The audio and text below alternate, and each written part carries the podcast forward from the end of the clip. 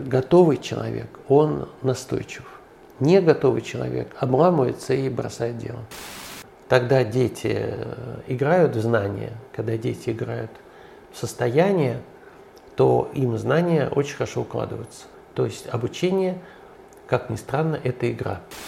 Более того, когда он уютен, он мудр. Он мудр.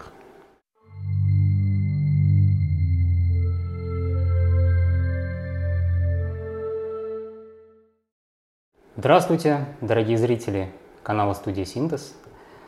А, сегодня у нас разговор по существу с Сергеем Игоревичем Смирновым.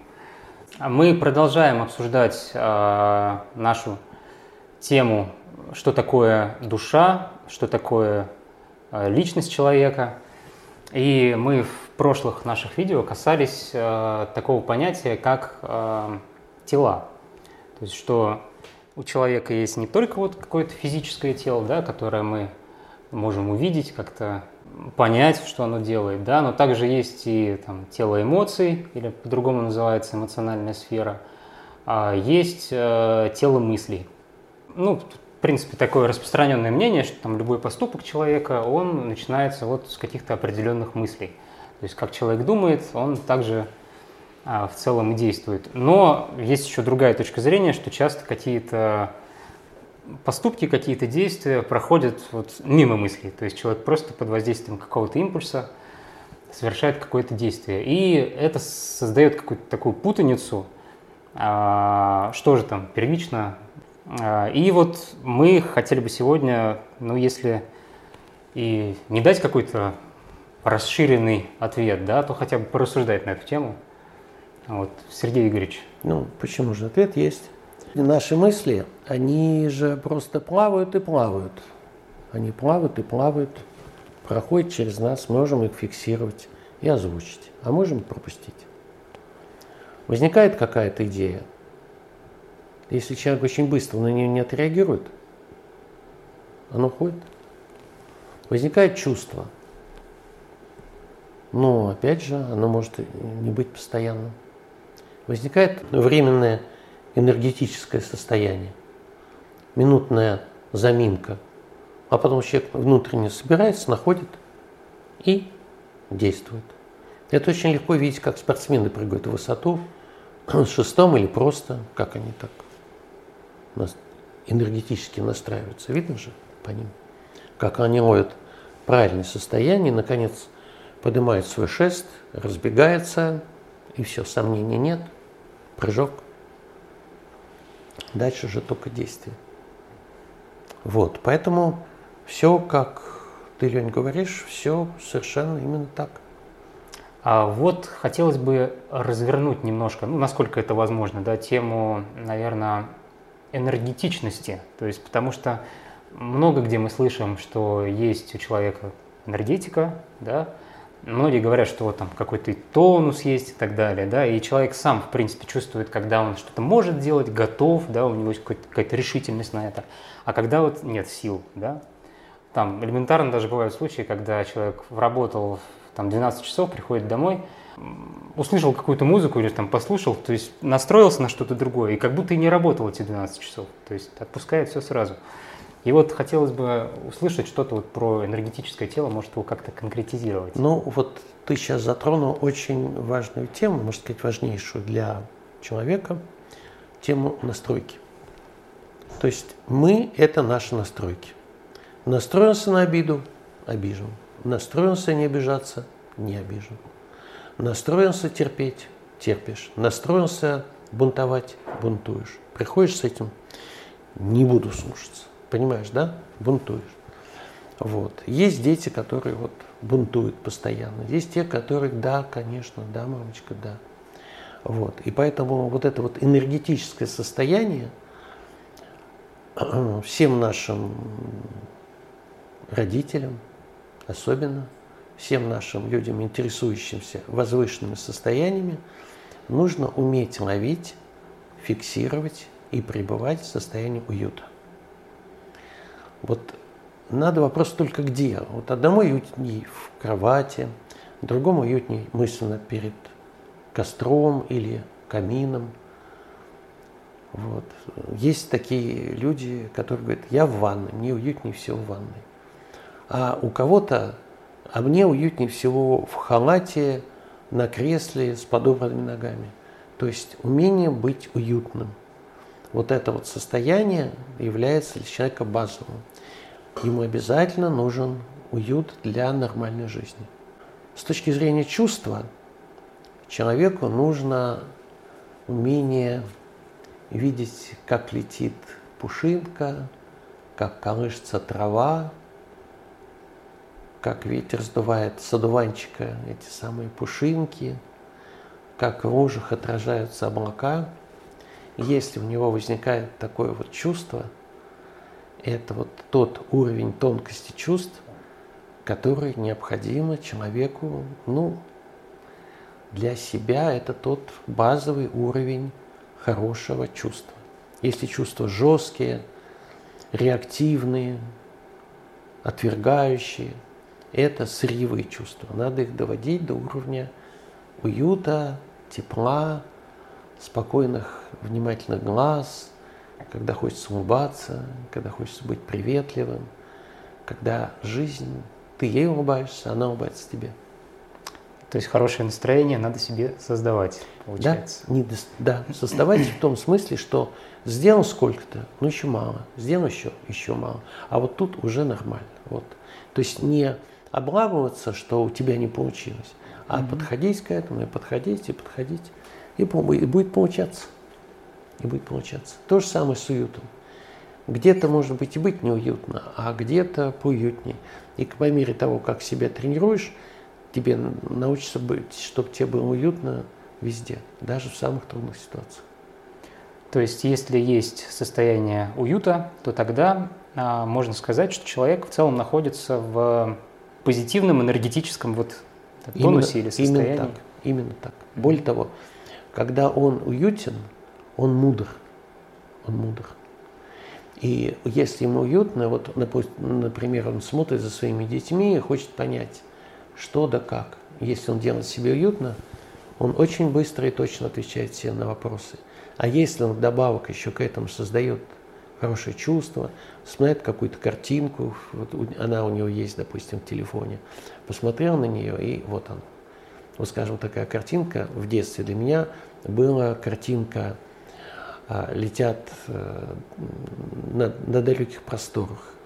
Там кораблик плывет, летят гуси, волны, берега.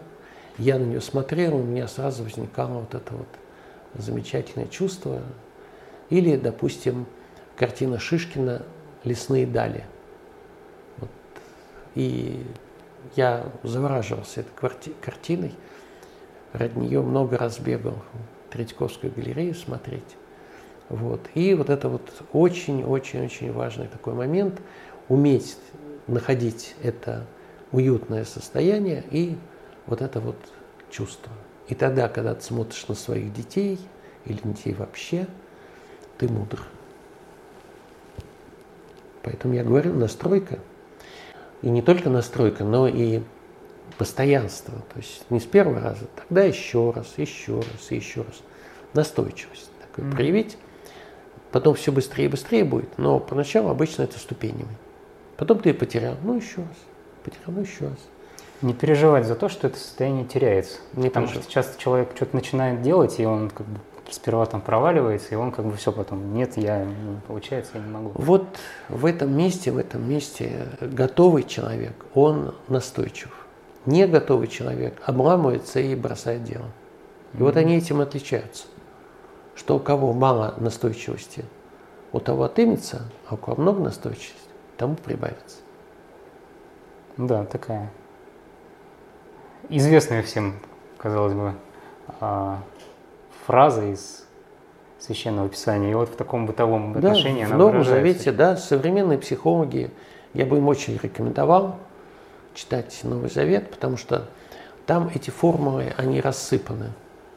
Что вера без дела мертва. Или, как сейчас говорят, э, посвященный знает, если работает. То есть знание приходит только работающему человеку. Человек может об них прочитать, но это не те знания, с которыми можно иметь дело. Только знания, возникающие в результате работы. Это знание. Знание – это результат работы, а не наоборот. Теория – это всегда, ну, как бы любая теория, любое знание – это всегда практика, а любая, любая практика – это всегда повседневность. То есть это какой-то ну, просто способ жизни определенный. Да, все так. На этом уровне. Все так. А вот еще один вопрос по э, энергетическому да, угу. телу. Когда человек что-то делает, да, вот работает, у него вот чувствует, что вот он устает или там не хватает сил, вот здесь э, тоже уют или здесь нужно что-то Это энергетика следующего плана, энергетика движения. Если энергетика уют – это энергетика покоя, состояние покоя, то энергетика движения, и она больше танцевальная, она больше игровая. Вот. Именно поэтому а если учитель успешен, он периодически дает ученикам в школе поиграть и переподает знания в игровой форме. Тогда дети э, играют в знания, когда дети играют в состояние, то им знания очень хорошо укладываются. Если они скучные, если они занудные, если они монотонные, знания не идут в голову. То есть обучение, как ни странно, это игра. И вот эта игровая ситуация, игровая ситуация, когда человек играет вот, на музыкальном инструменте или с другим, вот попробуйте вот ребенка там это, а если одновременно его спрашивать и хитрить, то он очень отзывчив, очень такой алертен. Да, если... тогда он по-другому как-то и предмет воспринимает ага, вообще. Там. Ага. Если ты его спрашиваешь, а сколько будет дважды два? Понятно, да? И сколько будет дважды два? Понимаешь, да? Это очень разные вещи. Для ребенка вот эта игровая энергетика, она ключевая для обучения. Чем больше мы умеем играть с детьми в знания, тем больше они будут к нам расположены, во-первых. Во-вторых, мы сохраняем родительство для них. Потому что если мы скучные, мы убиваем отцовство mm. или материнство. Надо делать материнство и отцовство игровым, играть в папу, придумывать всякие разные штучки. Еще хотелось бы поговорить об, э, вот мы затронули энергетическое тело, об, об эмоциях. В целом э, эмоции, то есть понятно, что это такая очень важная составляющая там, в человеке. Давай я внесу ясность. Угу. Есть чувства, есть эмоции. Эмоция – это реакция. Да что ты говоришь? Это эмоция. А чувство в этой области, да, то, что ты говоришь, это, это интересно. Это интересно. Чувствуешь разницу между чувством и эмоцией? Да что ты? Шанхайские барсы, мексиканский тушкан. Вот это эмоции. Это реакция за этим нет живого. А когда я говорю, ты знаешь, это твой мексиканский тушкан, и ты как бы чувствуешь его фактуру, он лучше, чем твои шанхайские барсы. Ну, намного тоньше, конечно. Я об этом. Да. Что в одном я энергию выдаю, а в другом я энергию из пространства поглощаю. Поэтому в одном реакция, mm. а в другом чувство. Вот, поэтому нам нужно стремиться к чувствам. А реакция, да, но это сырьевая вещь. После этого нужно несколько раз повторять. Это как ты плохо почитал стихотворение или плохо выразил чувство. Надо повторить до тех пор, пока не сделаешь качественно. Просто у людей нет этого уровня качественности. Поэтому я и говорю, что если ты видишь качающуюся травинку, если ты видишь небо сквозь деревья, значит это чувство. А если ты не видишь, если ты сердит, ты ничего не видишь. Ты никакого неба не видишь, ни облаков в лужах, ни отражающихся людей в витринах. Ну, значит, ты же, ты же называется ударен, эмоционально ущербен, ударен. Нужно восстанавливаться, иначе будет болезнь. Потому что чувство связано с нервами. И если у человека ударены чувства, значит ударены нервы, значит скоро он расплатится физическим телом, клеточками. Они будут настраиваться не на тот ритм и будут болеть. Угу. Они беззащитны против наших эмоций. Ну да, то есть часто причины физических там недугов, они лежат в... Не часто, а 75%. А у некоторых людей вообще все 100. Угу. Есть очень чувствительные девушки, например, или молодые люди. Вот, и для них чувства – это почти болезнь. Вот удар по чувствам, и они лежат, не могут в школу идти, не могут подняться, не могут какие-то вещи делать. Или, скажем, если это певица, она петь не может. Ну вот эту разницу вот важно очень, да, было зафиксировать, что есть э, эмоции, а есть э, Так это надо, чувства. совершенно верно, это нужно учить в детском садике, когда у детей начинает развиваться чувство с двух до пяти. Нужно учить различать чувства и эмоции. И как нужно потом дотягивать, ну как двойку, дотягивать до пятерки, привыкать к тому, что пять. Чтобы быть предупредительным, вежливым, чтобы чувства чтобы была улыбка, чтобы была легкость, сходимость на листке, чтобы чувствовался простор около человека, и чувственный, и энергетический, уютность, совместная групповая уютность, чтобы с кем-то можно было перед, перед э, костром сидеть или перед камином, и чувствовалось вот это вот совместное такое взаимоперетекание. Оно гораздо сильнее чувствуется, ну, как говорят источники, в семь раз – чем в одиночку. Поэтому совместно гораздо важнее. Групповой подход важнее индивидуально. Он более яркий. Ну да, да, какой-то резонанс происходит, то есть люди как-то настраиваются друг на друга и возникает нечто большее. Да. Абсолютно верно. Угу. Вот у нас девушка на группе не верила в энергетику. Не вопрос. Четверо мужчин, таких плечистых, с отсутствующим видом, с угрожающим энергетическим состоянием, на нее надвигаются. При этом ей говорите, вообразите, девушка, узкую парижскую улицу, сумерки. И вот выдвигается четверо мужчин, к вам подходят. Никаких эмоций, никаких. Просто энергетическое вот так вот надвинулись, а потом отодвинулись. Ну и как? И она такая, о, о. Так, все, вопрос нет. Энергетика есть. Кто-то там. А может повторить не надо? Не надо, все, все, все. Полностью. Практика in vivo, что называется. Да, да, да, да, да. Как-то я себе иначе это представляла. Ну, когда она вот так вот сжала ее энергетически, а потом отпустила. И такое сразу, господи, как легко. Ну так. То есть энергетика, она за себя очень хорошо скажет. Особенно, когда человек болеет. Есть энергетически позитивные люди, есть энергетические вампиры, поглощающие. Вот. Однажды у меня на лагере начала умирать девушка. И одна из женщин, она была целительницей. И она решила помочь мне, хотя я ее не звал. И вдруг эта девочка, ее Таня звали, она говорит, пусть это уйдет оно меня убивает окончательно. Я говорю, ну, Лен, видишь, не получилось. Спасибо тебе, ну, это самое. Она говорит, отпустила. Она ее не видела, она лежала в машине. Вот это вот. Оно подошло, и она, пусть это уйдет. То есть человек в этом, умирая в этом, очень чувствительный к энергетике. Очень. Поэтому в больном состоянии к человеку должны приходить энергетически совместимые и позитивные люди.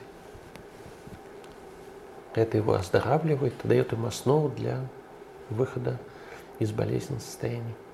А, Сергей Игоревич, а вот настройка, да, энергетики, а, эмоции, для этого нужна какая-то вот ментальная установка, да, чтобы человек себе где-то внутри сказал. Я поясню. Угу. Есть люди, у которых нет ментального тела они чисто эмоциональные. Ну, скажем, простенькие японочки.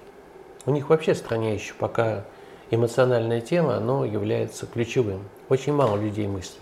Хотя Япония считается там технологичной страной. Технологичной да. но это в результате того, что у них очень высокая сортировка людей, и только талантливые люди допускаются, но они являются задающими ритм. У них нет разнообразия, как, скажем, в России. Есть состояние кама манаса. когда смесь ментала и чувства. Вот. А есть чистый ментал. То есть если представить себе камаманас, то оболочка ментальная, а внутри эмоция. Угу. Ну вот, допустим, ты разговариваешь с девушкой и дотронулся, и затронул ее. Оболочка пробита, эмоция немедленно наружу. Наружу с яркой вспышкой. Как ты смел так обо мне подумать? Так нельзя там. И никакой логики уже нет, одна эмоция, угу. реактивность. Поэтому мысли, они твердые, а чувства, они такие зыбкие. И когда тебе удалось э, мыслеформу облечь, э, то есть э, чувство облечь в мыслеформу, а это первоначальное состояние, и удержать ее, то вот это начало ментальной деятельности. Ребенок начинает угу. оформлять свои чувства в некие мысли, использовать их как оболочки. Ну, кстати, это когда вот, например, я вижу какую-то картину, да, то есть она вызывает во мне определенные чувства, но как раз-таки задача ментального тела перевести эти чувства на какой-то понятийный язык, да, то есть... Вот тогда ты их облекаешь в коробочки, угу. и тогда ты можешь ими пользоваться как вещами. А так ты с ними не сможешь так работать. Они будут тебе подчиняться. Вот, это вот и есть облечь чувства в необходимую оболочку.